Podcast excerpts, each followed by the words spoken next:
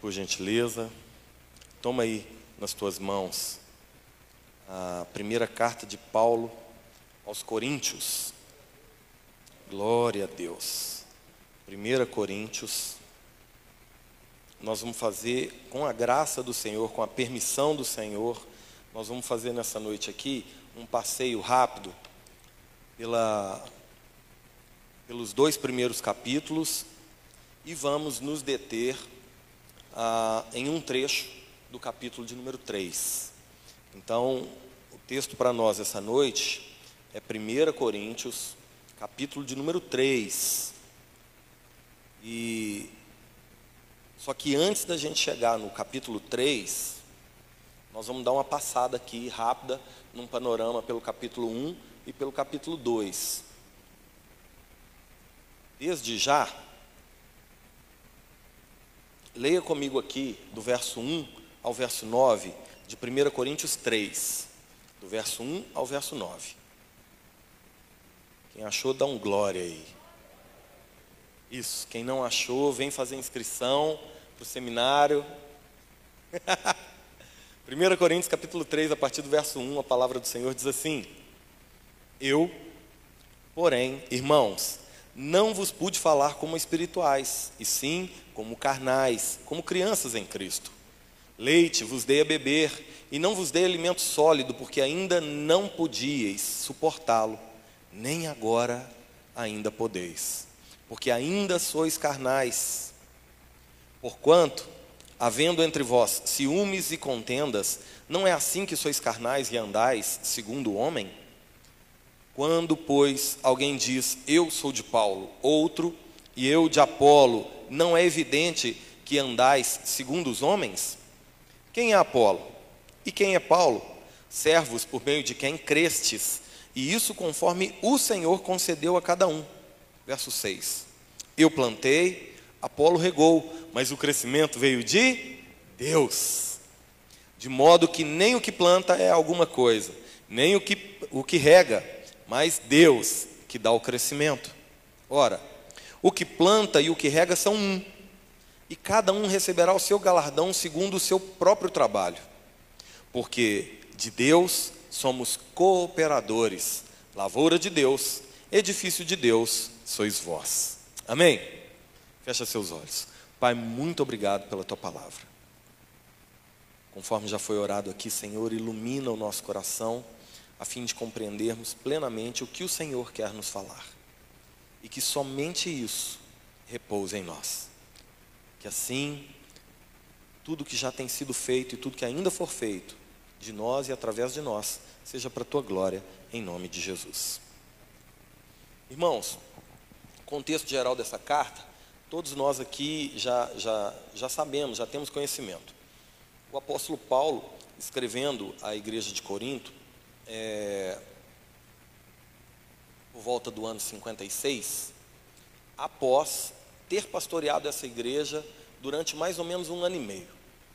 Entre o ano 50 e o ano 51, Paulo foi para essa região e encontrou ali um local para discipular pessoas, para levantar líderes, para plantar a igreja, a chamada igreja de Corinto, capital ali da Grécia antiga, daquela região ali, da Acaia, um lugar bem difícil de ser trabalhado pelo evangelho, apesar de que não existe limites para o agir de Deus. Paulo então, no ano 50, 51, planta essa igreja, pastoreia essa igreja, durante mais ou menos um ano e meio, e então segue adiante com seu propósito apostolar, de seguir fundamentando o Evangelho da graça de Deus, testemunhando acerca do sacrifício de Jesus, da sua morte e ressurreição, testemunhando acerca do poder de Deus que opera através do Espírito Santo, pregando a Cristo e este crucificado, semeando a sã doutrina no coração de tantas outras pessoas e por tantas outras cidades. Acontece que seis anos depois, aí por volta do ano 56, o apóstolo Paulo recebe duas cartas com uma série de questionamentos e reclamações acerca da conduta da igreja, acerca da vida das pessoas que estavam ali na igreja de Corinto, da maneira com a qual elas passaram a viver. Então, pouco tempo depois de a palavra de Deus ter sido ensinada. Aconteceu que Paulo, com o intuito de responder a essas dúvidas e exortar a, aquelas posturas, Paulo escreve essa primeira carta, chamada Primeira Carta de Paulo aos Coríntios, nada mais é do que uma resposta acerca do comportamento que as pessoas vinham vivendo dentro da igreja. A questão, irmãos, é que Corinto, por ser uma cidade assim muito é, movimentada é, comercialmente e por atrair um modelo muito específico de turismo, o turismo pagão, como a gente já viu acerca de Éfeso, era também em Corinto. Em Corinto existia uma deusa grega adorada, idolatrada, chamada Afrodite, a deusa do amor licencioso. E essa deusa tinha vários templos ao longo da cidade, onde as prostituições, onde a prostituição templária acontecia, o que atraía muita gente para esse tipo de turismo, para esse tipo de peregrinação pela cidade.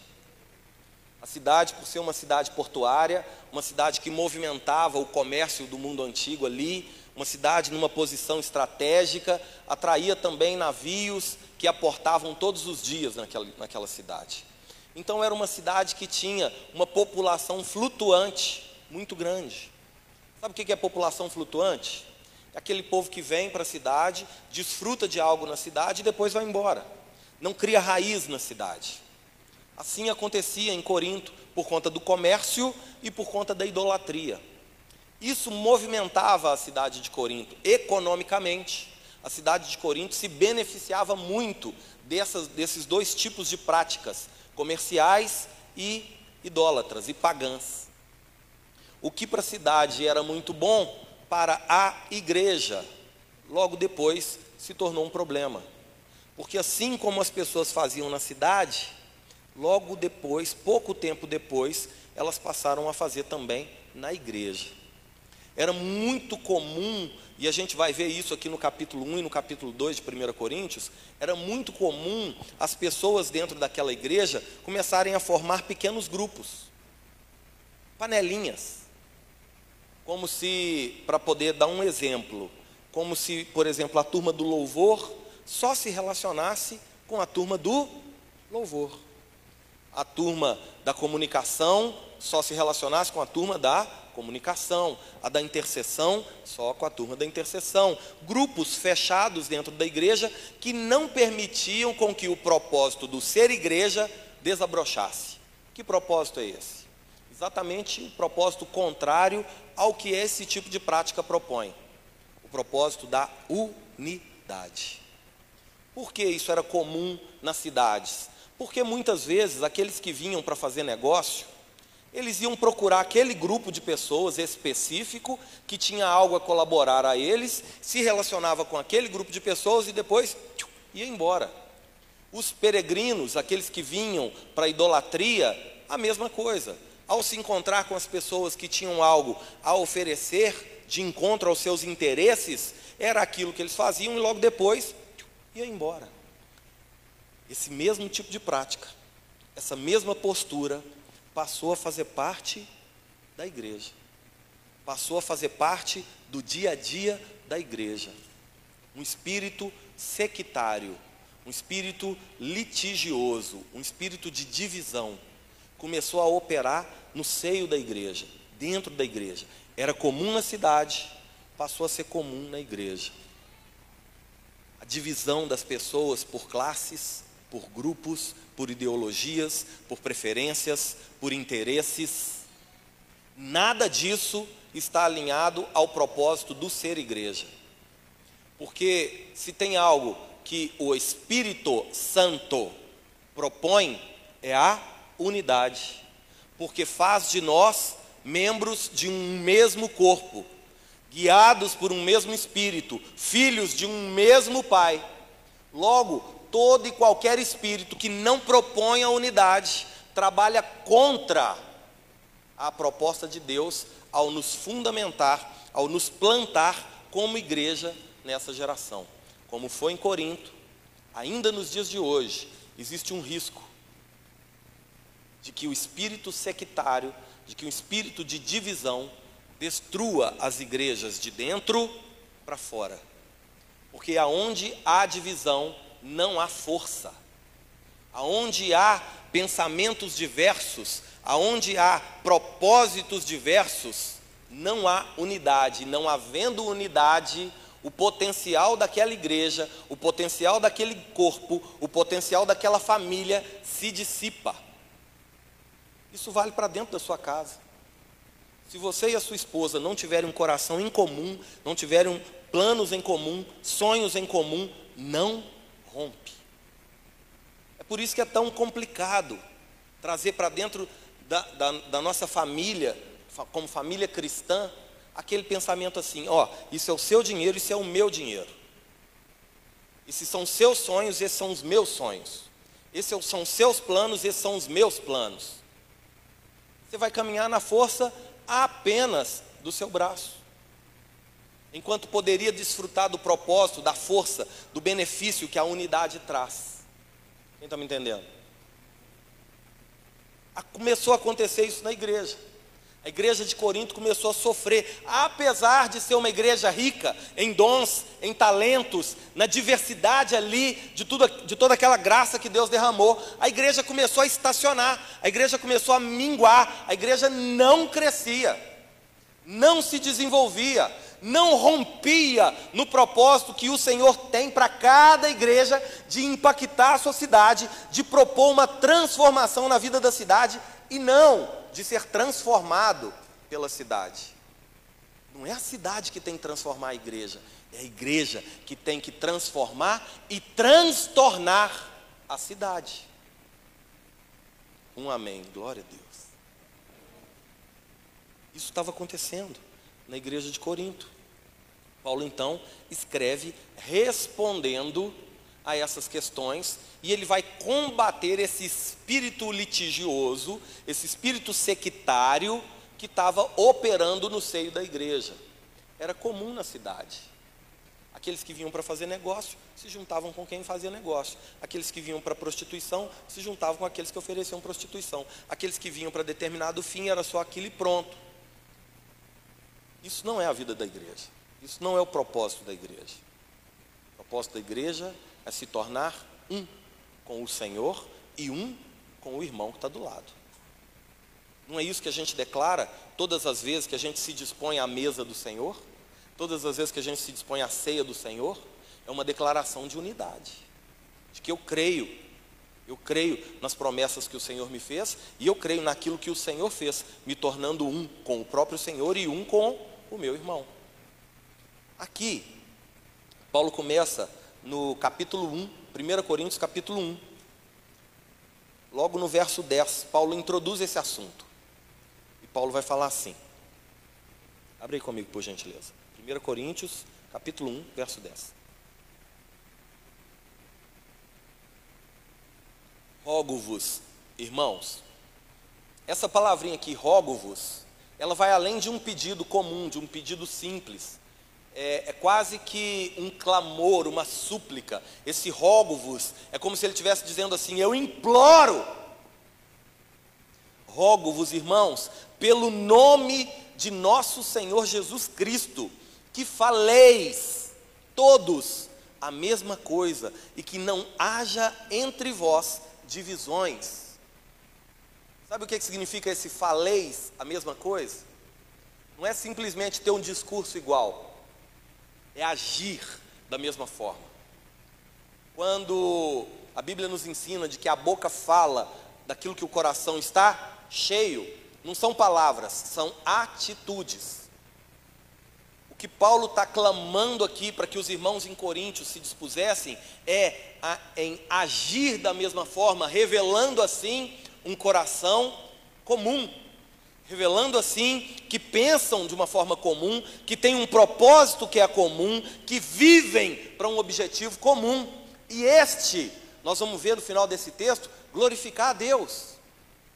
Mas que com a divisão que vinha se apresentando no seio da igreja, Deus não será, não seria e não será glorificado. Por isso, esse clamor, essa súplica, esse pedido com tanta intensidade, eu rogo-vos, irmãos, pelo nome de nosso Senhor Jesus Cristo, que faleis todos. Quantos? Quantos? Todos. O propósito é para todos, não é para um grupo, não é para uma classe, são para todos.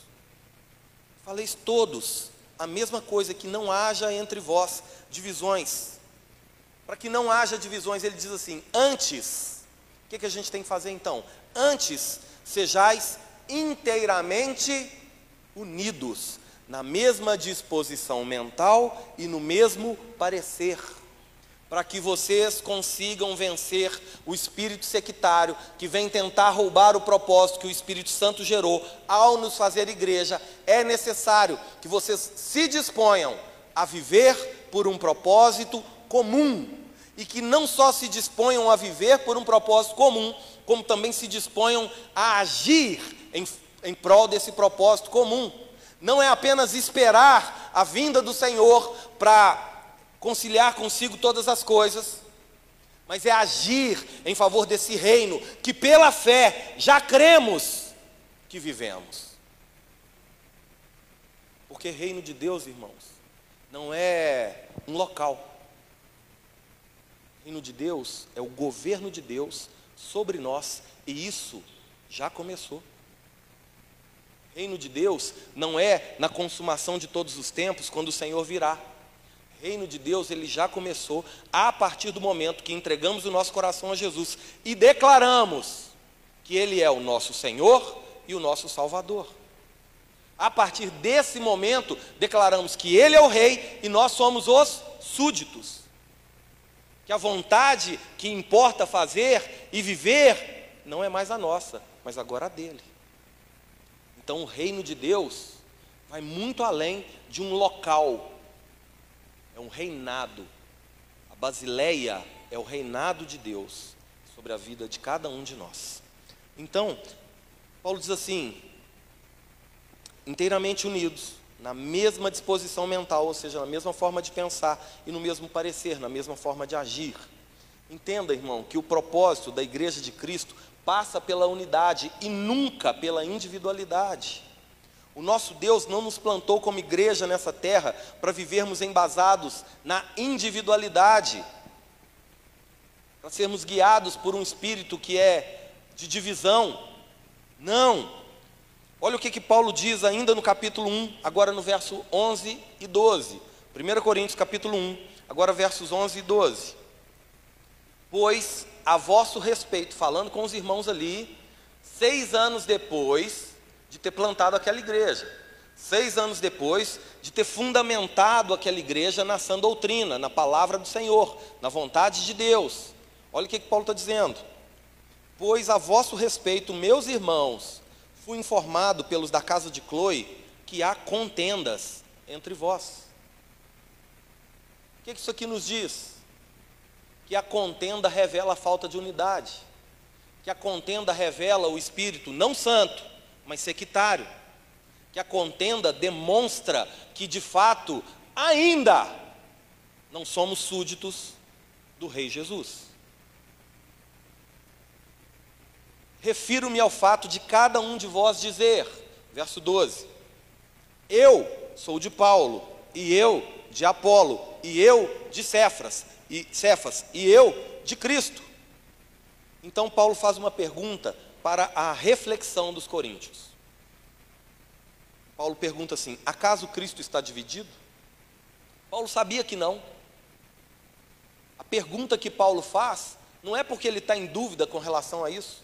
A pergunta que Paulo faz é para levar os irmãos a refletirem acerca do tipo de postura que eles estão tendo, do tipo de vida que eles estão vivendo, do tipo de sugestão acerca do ser igreja que eles estão dando. Paulo pergunta: acaso Jesus está dividido? Ou ele segue assim: Foi Paulo que foi crucificado em vosso favor? Porventura, vocês foram batizados em nome de Paulo? São três perguntas para fazer os coríntios refletirem acerca de o que é que eles estão adorando. É a Deus ou são aos homens? A quem é que eles estão seguindo? É a Jesus ou são aos homens? Aonde a confiança dos coríntios está? No Senhor ou nos pastores, nos líderes? Paulo começa a desconstruir esse tipo de postura, porque todas as vezes que esse espírito sectário começa a operar no seio da igreja, começa a gerar preferências. Um grupo de pessoas que gostam de outra pessoa, que preferem aquela pessoa e que começam a agir em favor daquela pessoa em detrimento às outras. Irmãos, identificação não é pecado. Eu me identifico mais com o meu irmão ali, me identifico mais com aquele tipo de música, me identifico mais. Isso aí não tem problema nenhum. O problema é quando a gente começa a fazer a acepção de pessoas em função das nossas escolhas, da nossa preferência. O problema é quando isso começa a enfraquecer o propósito de unidade que o Senhor gerou para nós e pelo motivo pelo qual, e o motivo pelo qual Jesus se entregou para nos fazer um, um só povo, uma só família. Então Paulo vem combater com muita energia esse tipo de coisa, porque isso é o que destrói a igreja. Isso é o que faz com que a igreja não cresça. Isso é o que faz com que a igreja não avance. Isso é o que faz com que a igreja não prospere. Paulo segue dizendo assim: refiro-me ao fato de cada um de vós dizer assim: eu sou de Paulo. Não, mas eu prefiro é Apolo. Não, mas eu prefiro é Pedro. Não, eu prefiro é Jesus. A igreja estava dividida. E aí, no verso 13, ele vai fazer o seguinte: acaso Cristo está dividido? Foi Paulo crucificado em vosso favor? Porventura vocês foram batizados em nome de Paulo? Paulo aqui, irmãos, está chamando a atenção para a centralidade de Cristo. Porque todo espírito de separação é também um espírito de negação de Cristo e do seu propósito como fundamento da igreja. Ou seja, todas as vezes que participamos de algum movimento que promove a divisão e não a união da igreja, nós estamos com isso negando. Número um, estamos negando a nós mesmos como igreja. Número dois, estamos negando a unidade do corpo de Cristo. Número três, estamos negando ao próprio Cristo como fundamento da igreja. Número 4, estamos negando a glória de Deus através da igreja. Entende por que é tão sério? Entende por que Paulo está dedicando boa parte do seu discurso à unidade da igreja? A esse propósito de resgate do ideal do ser igreja. Agora, no início do capítulo 2, Paulo vai escrever acerca do seu propósito quando esteve em Corinto e que fundamento foi lançado naquela ocasião. 1 Coríntios capítulo 2, a partir do verso 1 até o verso 5, olha o que ele diz. Eu, 1 Coríntios capítulo 2, a partir do verso 1, ele vai dizer assim: Eu, irmãos, quando fui ter convosco, ele está falando de seis anos atrás, está falando de quando ele plantou a igreja quando eu fui ter convosco, anunciando-vos o testemunho de o testemunho de Deus, que é exatamente isso que importa ser feito por cada um de nós que tem no seu coração um desejo por ver o reino de Deus avançar. A gente tem que falar do testemunho de Deus, a gente tem que falar daquilo que Deus fez, a gente tem que falar do poder de Deus, mesmo quando a gente fala da gente mesmo.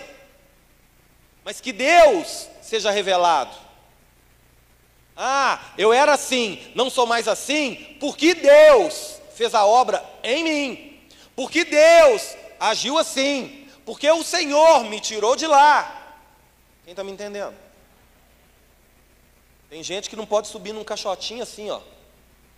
Já começa a bater no peito.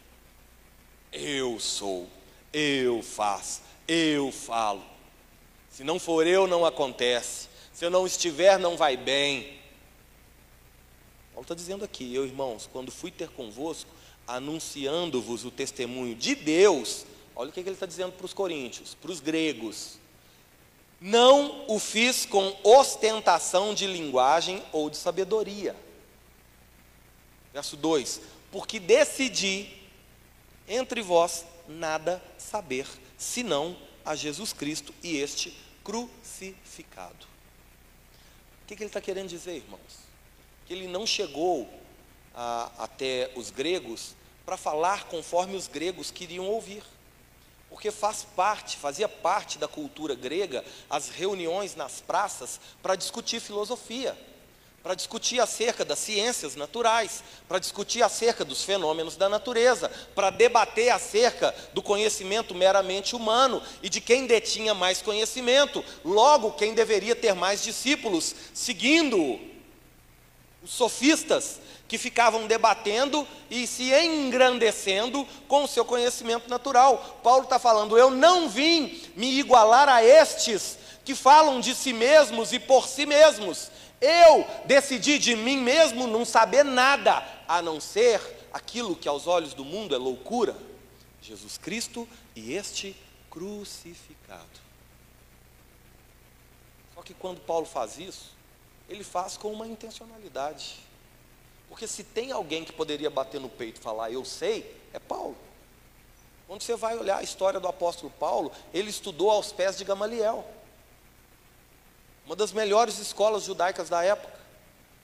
Ele era fariseu de fariseus, ou seja, ele era mestre.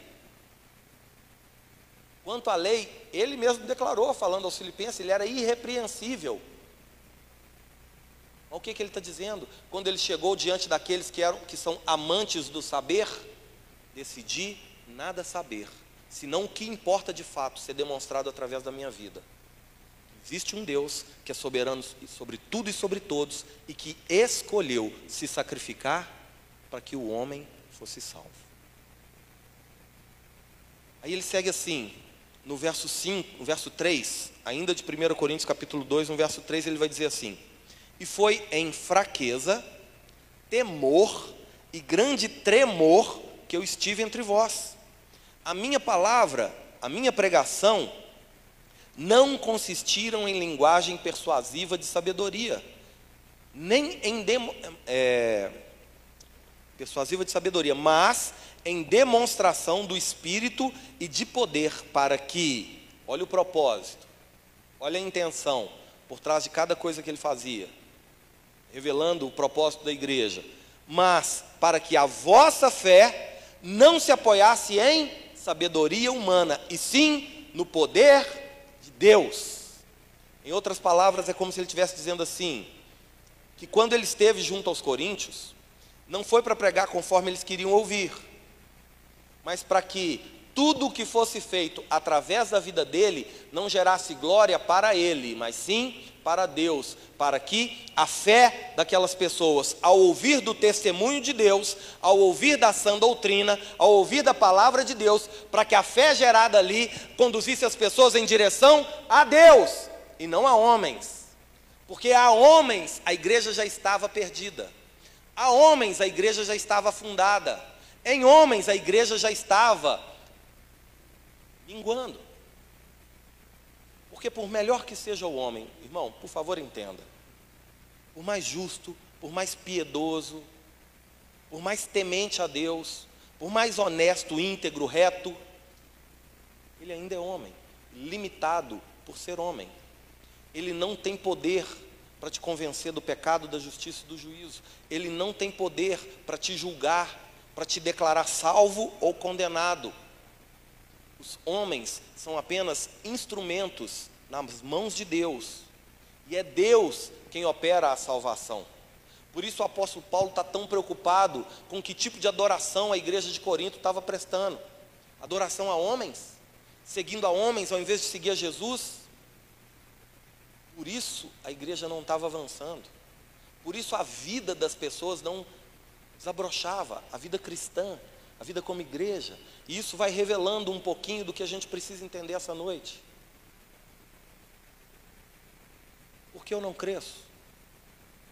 Por que, que apesar de ter 5, 10, 15, 20, 30 anos de igreja, por que, que eu ainda continuo vivendo como eu vivia há 5, 10, 15, 20, 30 anos atrás? Porque as dificuldades que eu tinha antes de Jesus, eu continuo tendo nos dias de hoje, porque eu ainda sou raquítico na minha fé. Porque eu ainda tenho tanta dificuldade de me entregar verdadeiramente a uma adoração sincera, porque eu ainda não consigo crer sinceramente. Paulo vai explicando isso aqui. Ele segue dizendo assim: ah, que o alvo da pregação do Evangelho de Cristo é a glória de Deus, conforme ele mesmo finaliza o capítulo 1. 1 Coríntios capítulo 1, verso 31. Precisa abrir, vou, vou ler aqui para vocês. Ele finaliza dizendo assim, ele está citando Jeremias capítulo 9, verso 24. Ele diz assim: aquele que se gloria, glorie-se no, no, aquele que se gloria, glorie-se no Senhor. O que, que isso quer dizer? Que não importa o que seja, que nós façamos, mas que façamos para uma glória não nossa, mas de Deus. E agora Paulo começa a descortinar o que, que significa esse crescimento espiritual. Ainda no capítulo 2, ele segue orientando a igreja de Corinto acerca das que as coisas de Deus, elas só podem ser discernidas, só podem ser compreendidas através do Espírito de Deus. Vamos ver aqui, a partir do versículo 14. A partir do versículo 14, Paulo vai ilustrar duas categorias de pessoas. 1 Coríntios, capítulo 2, verso 14. Ora, o homem natural não aceita as coisas do Espírito de Deus, porque lhes são loucura. Não pode compreendê-las, porque elas se discernem como? Isso todo mundo falou junto. Espiritualmente. Verso 15, segunda categoria de pessoas. Porém, o homem espiritual julga todas as coisas, mas ele mesmo não é julgado por ninguém. Pois quem conheceu a mente do Senhor que o possa instruir? Nós, porém, temos a mente de Cristo. Aqui, irmãos, ele está criando essas duas categorias: homem natural e homem espiritual. Para a gente compreender bem, o homem natural é aquele que ainda não nasceu de novo. O homem natural é aquele que ainda não tem tabernaculado em si o Espírito de Deus. E que, embora tenha conhecimento, sabedoria natural, por não ter o Espírito Santo, não consegue discernir as coisas que são espirituais. Deixa eu dar uma dica para você com relação a isso. Na verdade, duas coisas que eu gostaria de dizer. Gostaria que você me ouvisse com muito amor. Primeira delas é a seguinte: você não pode querer colher fruto do Espírito Santo na vida de quem ainda não nasceu de novo. Então você não pode querer que alguém que não tem o coração rendido ao Senhor Jesus compreenda as coisas espirituais. Muitas vezes você está sofrendo com isso sem precisar sofrer. Muitas vezes você está fazendo alguém sofrer com isso sem precisar fazer. Como querer que alguém que não nasceu de novo viva como nova criatura? Então não é assim. Existe uma ordem para que as coisas aconteçam. Primeiro é necessário nascer de novo e então frutificar. Né? Naquilo que o Espírito propõe, naquilo que o Espírito semeia. Ao mesmo tempo, eu gostaria de com muito amor, fazer um alerta a você acerca da importância de falar acerca do testemunho de Deus, do amor de Deus, da obra de Deus, ao enviar o seu filho para morrer no nosso lugar.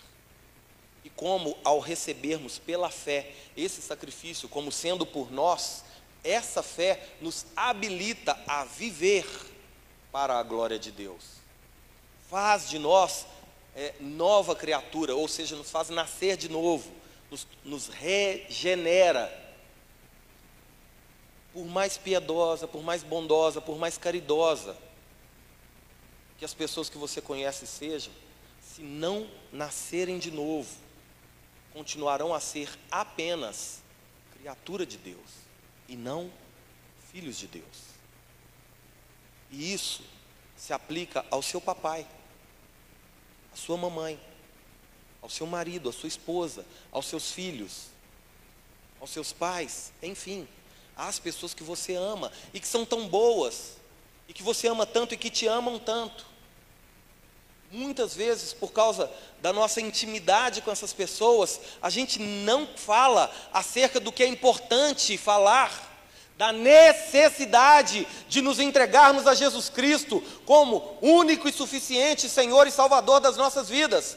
E por não falarmos e por não fazermos o que devemos fazer, corremos um sério risco de carregar no nosso coração amanhã um peso de remorso terrível. Porque se o seu papai, se a sua mamãe, se os seus filhos, se a pessoa que você ama perecer nessa vida sem ter nascido de novo, estará eternamente condenado a um distanciamento de Deus. Em outras palavras, você sabe o que significa afastamento eterno de Deus? Inferno. É esse lugar que as pessoas que não nasceram de novo estão indo. É para esse lugar que a humanidade caída segue em alta velocidade. Por isso a igreja de Deus tem um propósito glorioso: brilhar a luz de Cristo. Anunciar acerca da verdade que liberta, que transforma, que restaura, que cura e que salva. É muito importante você propor a fé cristã às pessoas que você ama. Ah, a pessoa não ouve, ouve sim, ouve sim. Ela pode não dar o braço a torcer num primeiro momento, mas o seu papel, entenda isso, não é convencer ninguém, e tampouco julgar. O seu papel é demonstrar amor semeando a palavra. Amém? Então fecha parênteses. O homem natural é aquele que ainda não nasceu de novo. E esse não discerne as coisas espirituais. Contudo, o homem espiritual, que é outra categoria de pessoas que Paulo apresenta aqui aos Coríntios, é aquele que tem o Espírito de Deus e que por causa disso compreende as coisas de Deus. Irmãos, esse era o contexto em que Paulo estava tratando com a igreja de Corinto. Uma igreja que, por ter uma diversidade de pessoas assim tão grande, e por ter uma cultura local muito forte, passou a influenciar. Essa cultura da cidade passou a influenciar dentro da igreja. E as pessoas dentro da igreja começaram a agir e a viver como a cidade vive, como elas mesmas viviam antes do Senhor Jesus. Por isso, agora, o apóstolo Paulo está falando acerca da obra do Espírito na vida das pessoas. Nenhum de nós, nenhum de nós, por favor entenda isso, é capaz de apontar o dedo e dizer assim: você está salvo, você está condenado, você está salvo, você está condenado. Nenhum de nós sabe disso. Isso pertence ao Senhor. Mas nós podemos testemunhar da obra que o Espírito faz na vida das pessoas. Amor, paz, alegria, mansidão, longanimidade, benignidade, fidelidade, domínio próprio. Essas são evidências de que o Espírito Santo habita e frutifica. É um sinal para mim e para você. Isso aponta um caminho.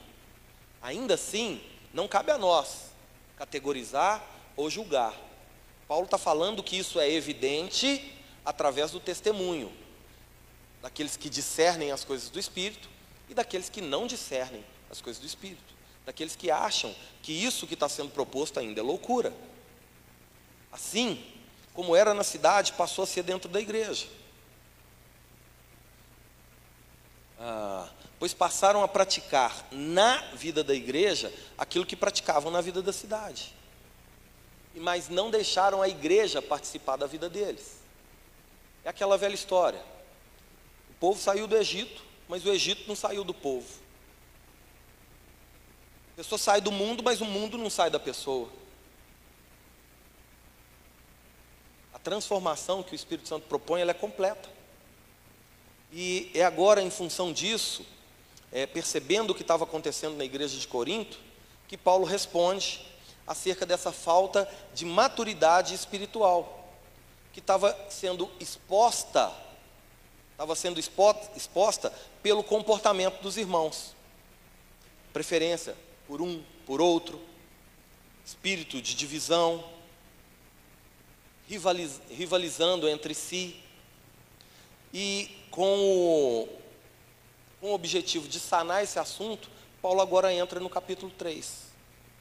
E agora, no capítulo 3, desses versos que a gente leu, do verso 1 até o, o verso 9, o apóstolo Paulo vai fazer quatro alertas que explicam um pouquinho do porquê eu não cresço. Agora, de fato, a gente vai aqui para o capítulo 3, entendendo nós o que trouxe a igreja até esse discurso de Paulo. Por que, eu fiz questão de tratar o capítulo 1 e o capítulo 2 com vocês? Porque quando o texto bíblico foi redigido, foi escrito, ele não foi escrito com divisão de capítulos e de versículos. A divisão de capítulos e de versículos, e os biblistas aqui da igreja vão concordar comigo, foi proposta a fim de facilitar a nossa localização, o nosso estudo, a nossa compreensão. Mas se a gente olhar para a Bíblia como textos isolados, um capítulo é uma coisa, outro capítulo é outra coisa, a gente nunca vai entender o que de fato estava acontecendo. Por isso, eu fiz questão de que você entendesse o que começou a acontecer, qual foi a resposta que Paulo deu, como Paulo veio trazendo essa resposta para que a gente compreenda o que, é que ele está propondo aqui, através desses quatro alertas que nós vamos ver do versículo 1 até o versículo 9 de 1 Coríntios, capítulo 3. Amém? Abre aí comigo, por favor.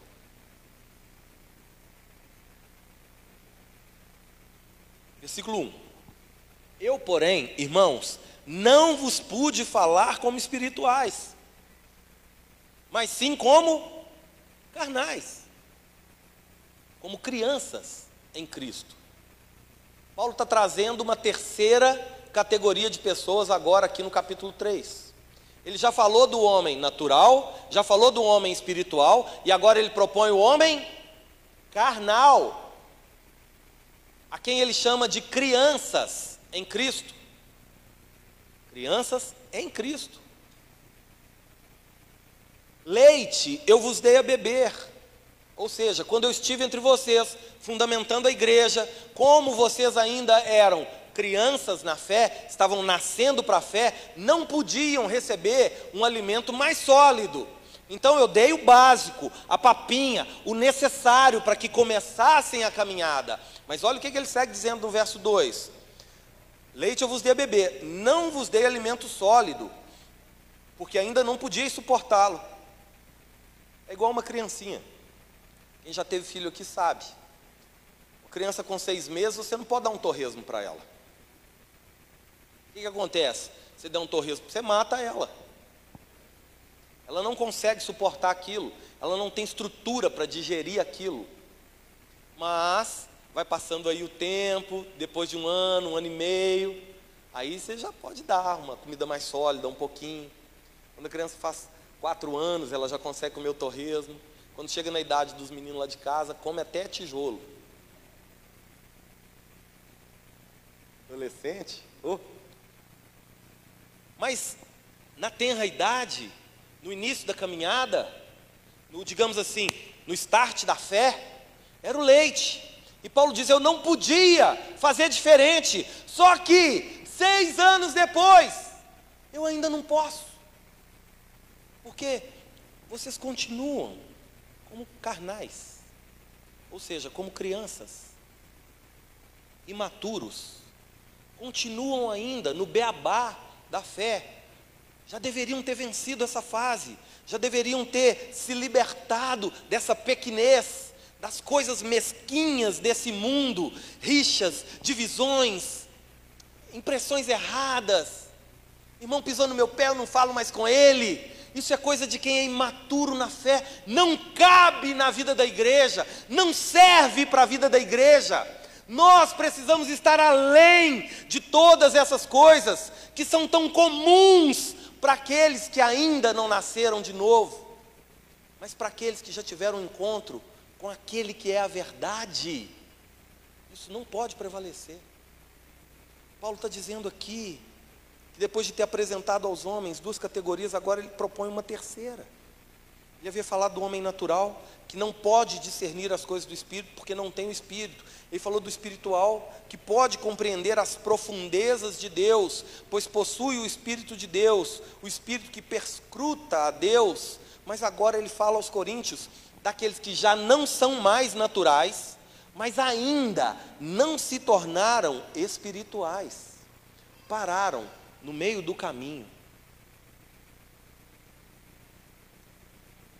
Se uma criança nasce e não cresce, certamente tem um problema. Certamente tem algo que a prejudica. Não é natural, não é correto.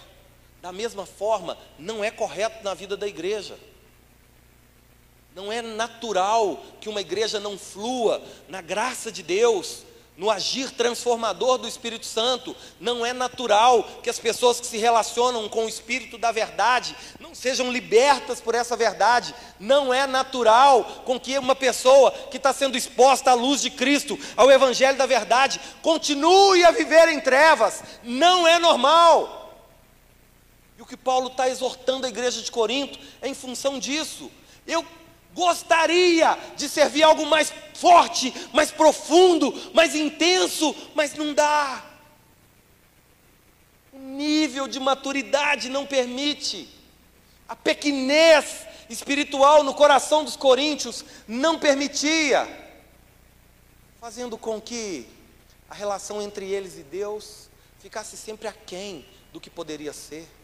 Olha o que, que ele diz: leite eu vos dei a beber não vos dê alimento sólido, porque ainda não podiam suportá-lo, nem agora podem, porque ainda sois carnais, ainda vivem na obra da carne. Irmão, por favor, entenda o que eu quero dizer nesse momento. O pecado é algo que deve ser banido de diante de nós, mas ainda nos cerca. Um crente pode pecar? Pode. Não deve mas está sujeito ao pecado. A Bíblia diz que só quando o que é perfeito vier, o que é imperfeito vai deixar de ser. O que o crente não pode é se conformar com o pecado, é aceitar o pecado como sendo algo natural para a vida dele, não é mais. Há aqueles que permanecem assim, que permanecem nas obras da carne. Eu não estou falando só de coisas é, da libido, não. Estou falando de mentira, estou falando de mesquinharia, estou falando do mimimi de hoje em dia, que permanecem é, tendo o ventre aflorado, esses não cresceram. E aí, o primeiro alerta que Paulo traz aqui acerca do porquê eles não cresceram é exatamente porque ouvir e não praticar o que se ouve paralisa o crescimento. Paulo havia semeado a palavra da verdade. Não é uma teologia diferente, o leite. O leite não é uma outra doutrina, é a mesma doutrina sem profundidade, mas é o básico necessário para fazer com que uma criança cresça. O leite não é arroz com feijão, arroz, batata frita, macarrão e carne, mas é suficiente para a criança naquela fase da vida dela. E aquilo que é suficiente para a criança naquela fase da vida permite com que ela siga adiante. Mas Paulo está falando aos coríntios que eles ouviram, mas como continuaram a fazer o que faziam antes e não mudaram e não aplicaram o que ouviram, o crescimento foi paralisado. Seis anos depois, continuavam ainda como crianças em Cristo.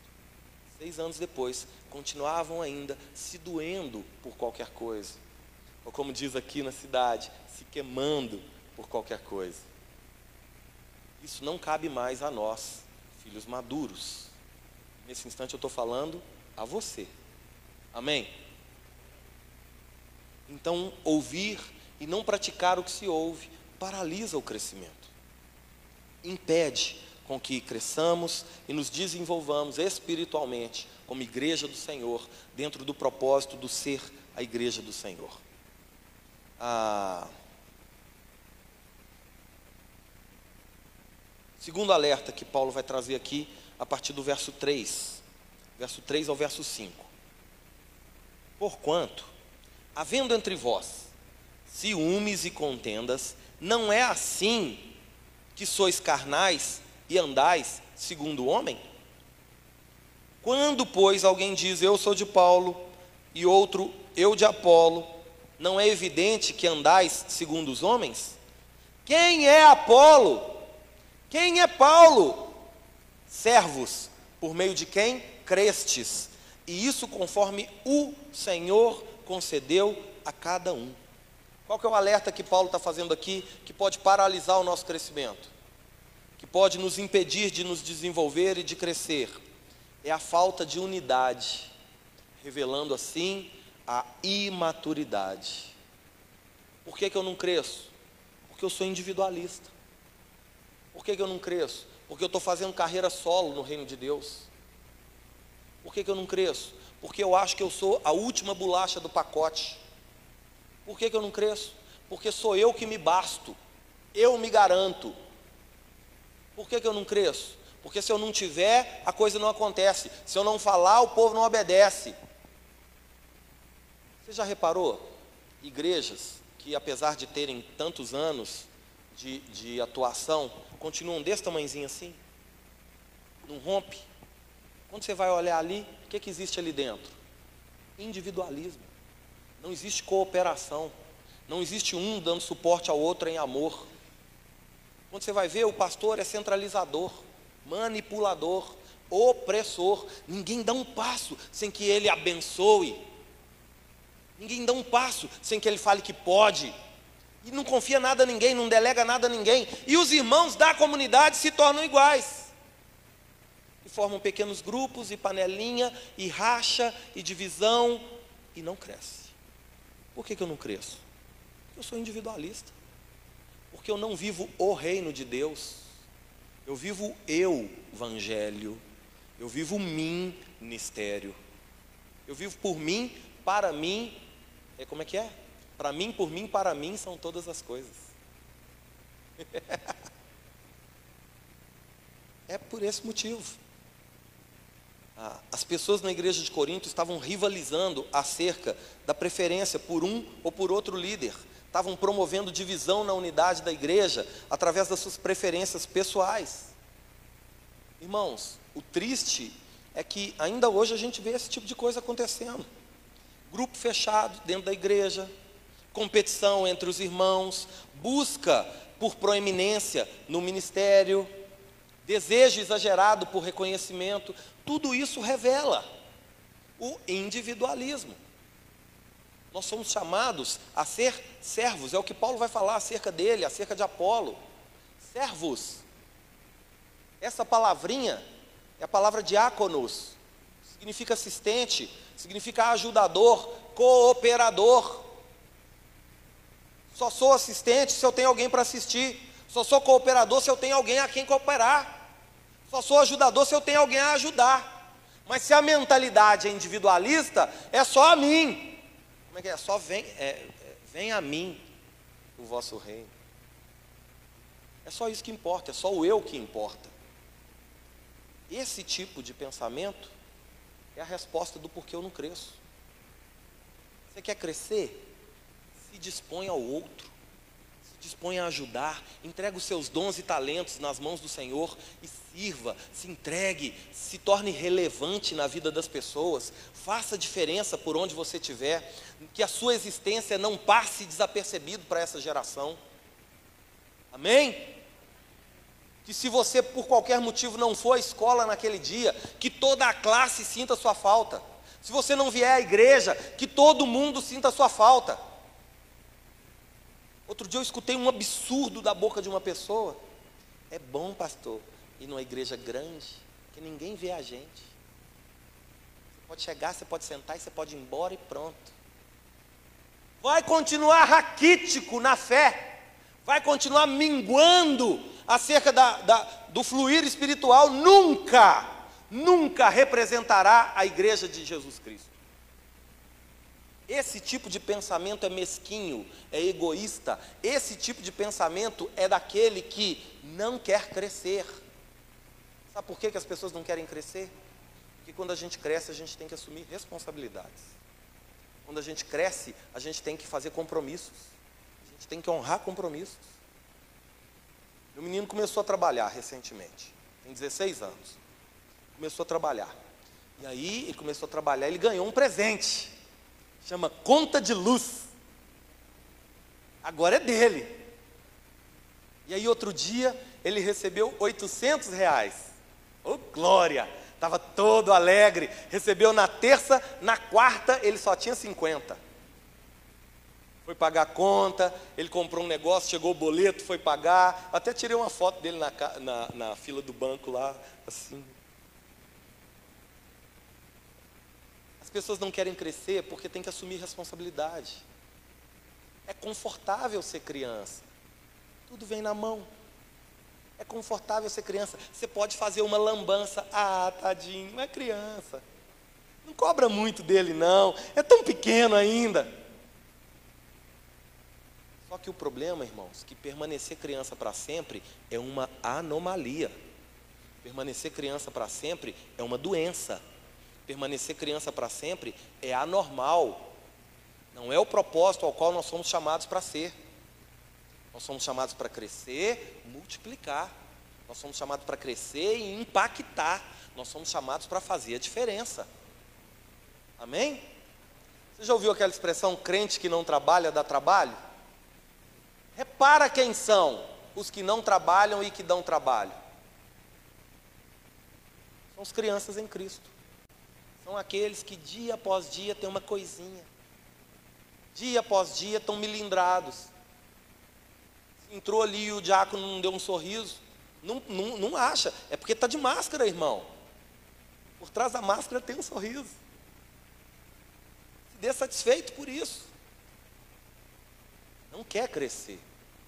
Porque crescer implica em assumir responsabilidades, em honrar compromissos, em deixar para trás as coisas de isso que todo mundo falou, de criança. Glória a Deus. Então por que, que eu não cresço? Porque eu estou olhando só para mim, não estou olhando para o todo. Estou preocupado só com o meu universo, só com aquilo que me circunda. É o que, que eu vou ganhar, é o que, que vão falar para mim, por mim, de mim. Olha só. Atualmente, a gente tem visto pessoas dando muito mais ênfase ao mensageiro do que à mensagem. A gente tem visto pessoas se importando muito mais com o portador do evangelho do que com o evangelho em si. É o que estava acontecendo na igreja de Corinto. Preferência por um ou por outro líder. Ah, Paulo, Apolo, Cefas, que é Pedro. Só que quando Paulo vai fazer essa pergunta para a reflexão dos coríntios, essa pergunta, quem é Paulo? Quem é Apolo? A palavrinha no grego ali, original, não é o quem é, o correto, talvez, o melhor seria o que é. O que é Paulo? O que é Apolo? O que é Cefas? Instrumentos, ferramentas nas mãos de Deus, por meio de quem vocês creram. Com isso, Paulo tira a ênfase da pessoa, tira a ênfase do título e coloca a ênfase na função. Irmãos, como isso é importante. Título separa pessoas, função une pessoas. O que, que adianta o cara ter uma carteirinha, um, um crachá escrito pastor, se ele não apacenta ninguém, se ele não cuida de ninguém, se ele não se importa com ninguém? Vale muito mais fazer a função pastoral do que ter um nome, um, um título na frente do nome. O que, que vale ter o título de adorador se encena adoração, ao invés de se entregar verdadeiramente a ela? O que, que vale ter um título de cristão, se isso não faz de nós cópias de Jesus nessa terra? Vivendo como ele viveu, se dispondo ao que ele se dispôs assumindo, assumindo de fato o nosso papel como igreja? O que, é que vale o título? O título pouco importa para o Senhor. O que importa para o Senhor é, a nosso, é o nosso coração disposto a fazer aquilo que precisa ser feito. Essa é outra diferença entre a criança e aquele que já cresceu. Por favor, coloque amor no que eu vou te dizer. Criança é aquela que só faz o que quer. Aquele que cresceu faz o que precisa. É diferente. Eu quero ter uma moto. Cadê os águias de Cristo? Olha lá. Tem anos que eu quero ter uma moto, mas eu tenho outros compromissos, outras responsabilidades. Não vou deixar de cumprir o que eu tenho que cumprir, vou deixar de fazer o que eu tenho que fazer para fazer o que eu quero. Quem faz o que quer é criança. Homem faz o que precisa. Aquele que amadureceu sabe o que tem que fazer e faz. Não fica postergando. É outra diferença. Você está aqui comigo?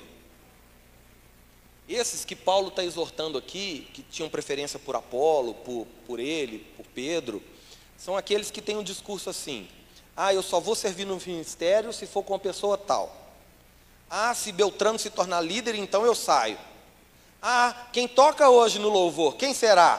Conforme for, eu só vou chegar depois. Quem que prega hoje? Se for fulano, eu vou. Se não for, nem vou. Você sabe o que, é isso? Esse é o pensamento idólatra. Não está olhando para Deus e para o propósito de Deus. Está olhando para as ferramentas. Está tá olhando para quem e não está olhando para o que. Quando Paulo fala assim, o que é Paulo? O que é Apolo? Ele mesmo responde: servos por meio de quem crestes. Isso conforme o Senhor concedeu a cada um. Irmãos, esse texto é sobre maturidade espiritual. Esse texto é uma exortação de Paulo à igreja de Corinto a deixar para trás as coisas de criança para poder crescer como igreja, para poder romper como igreja. Em Corinto a coisa estava tão feia que os irmãos estavam disputando quem era mais espiritual e com isso estavam revelando que nenhum deles era nada. Porque aquele que é de fato ele usa o que é para o benefício do todo. Amém? Glória a Deus. Terceiro alerta, e a gente já vai, vou acelerar aqui, irmãos. Do 6 ao 9. 1 Coríntios, capítulo 3, do verso 6 ao verso 9. Paulo vai dizer assim: Eu plantei, Apolo regou, mas o crescimento veio de Deus. De modo que nem quem planta é alguma coisa, nem o que rega, mas Deus que dá o crescimento. Ora, o que planta e o que rega são um, ou seja, fazem as coisas do âmbito natural. E cada um receberá o seu galardão segundo o seu próprio trabalho. Por quê? De Deus nós somos cooperadores, lavoura de Deus, edifício de Deus sois vós. O que Paulo está dizendo agora com isso é como se ele estivesse dizendo assim: não me coloquem em um pedestal, nem eu, nem Apolo e nem Pedro. Nós somos apenas servos, nós somos apenas escravos de Jesus Cristo para servir a Deus, servir ao seu reino, servindo as pessoas e assim servindo a sua igreja. Não somos nós quem fazemos, é o Senhor através de nós. Paulo e Apolo foram usados por Deus para plantar a igreja em Corinto, para fundamentar a igreja em Corinto, para dar o start na fé dos irmãos. Só que a figura que Paulo está usando, eu posso plantar uma semente no solo, outra pessoa pode vir regar essa semente no solo, mas se não for a vontade de Deus, ela não vai germinar. E aqui ele está revelando qual que é o terceiro alerta no reino de Deus, ninguém deve fazer nada sozinho. Ou seja, não existe carreira solo no reino de Deus. Não existe no reino de Deus eu. No reino de Deus existe nós. Por que, que eu não cresço? Porque sozinho eu não tenho força para crescer. Nenhuma criança por si só se desenvolve sozinha. É necessário que ela seja alimentada, é necessário que ela seja protegida, é necessário que ela seja cuidada. é necessário que ela seja nutrida da forma correta. Irmãos, esse sentimento de superioridade revela uma profunda imaturidade. Quem se acha melhor do que outras pessoas é inseguro. Quem se acha melhor do que outras pessoas se vê, na verdade, incapaz de por si mesmo, de por si mesmo, fazer o que deve fazer. Por isso tem que tripudiar sobre outros. Por isso tem que pisar sobre outros. A humildade é a chave para o crescimento. A gente não precisa pisar em ninguém para crescer. Quando a gente pisa em alguém para chegar lá na frente, a gente chega sem mérito nenhum, sem honra nenhuma, sem glória nenhuma.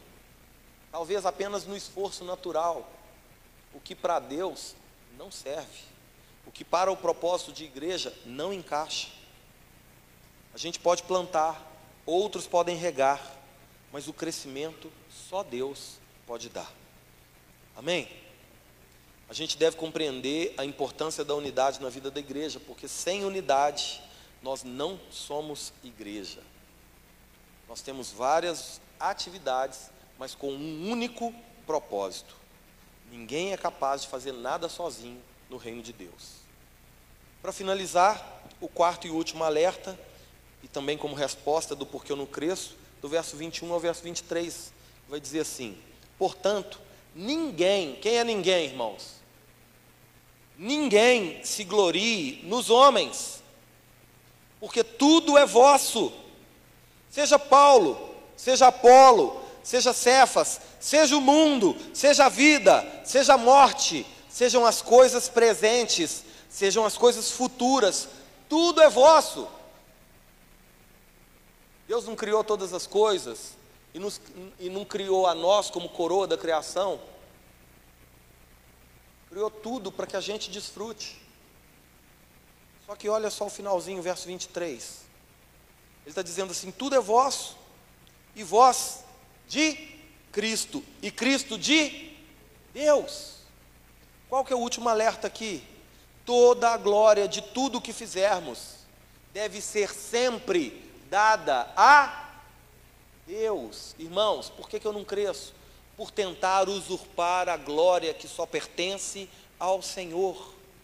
Deus rejeita os soberbos, mas dá graça aos humildes.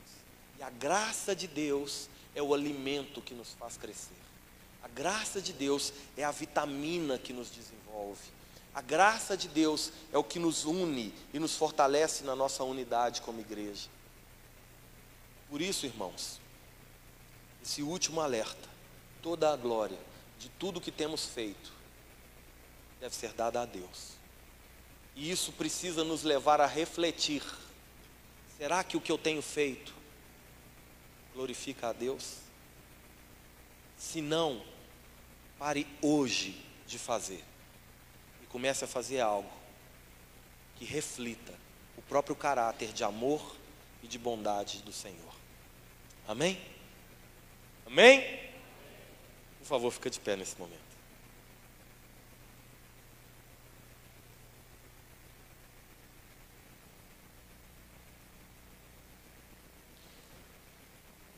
Antes da gente adorar, gostaria de convidar você a fechar os seus olhos fazer mais uma oração junto comigo. Essa oração é uma oração pedindo ao Senhor para guardar em nós a palavra que Ele mesmo semeou nessa noite. É uma oração pedindo ao Senhor para não permitir com que a boa semente da palavra seja roubada de nós. Para isso, por favor, coloque a mão no seu coração. E ore junto comigo, Pai. Muito obrigado, Senhor, por este dia. Obrigado, Senhor, por esse tempo aqui, diante da tua luz, que é a palavra. Senhor, nós queremos te pedir que nos ajude a aprender com a experiência dos coríntios, que nos ajude, Senhor, a mudar em nós o que precisa ser mudado, a transformar em nós o que precisa ser transformado. Pai, ajuda-nos a sair daquele estado de criança, infantil, para um estado de maturidade, de filhos crescidos, seguros no Senhor, com uma fé que não se abala pelas circunstâncias. Pessoas que caminham agora crendo no Senhor e não naquilo que vem apenas. Senhor, a nossa oração nesse instante é para que a tua palavra encontre lugar nos nossos corações.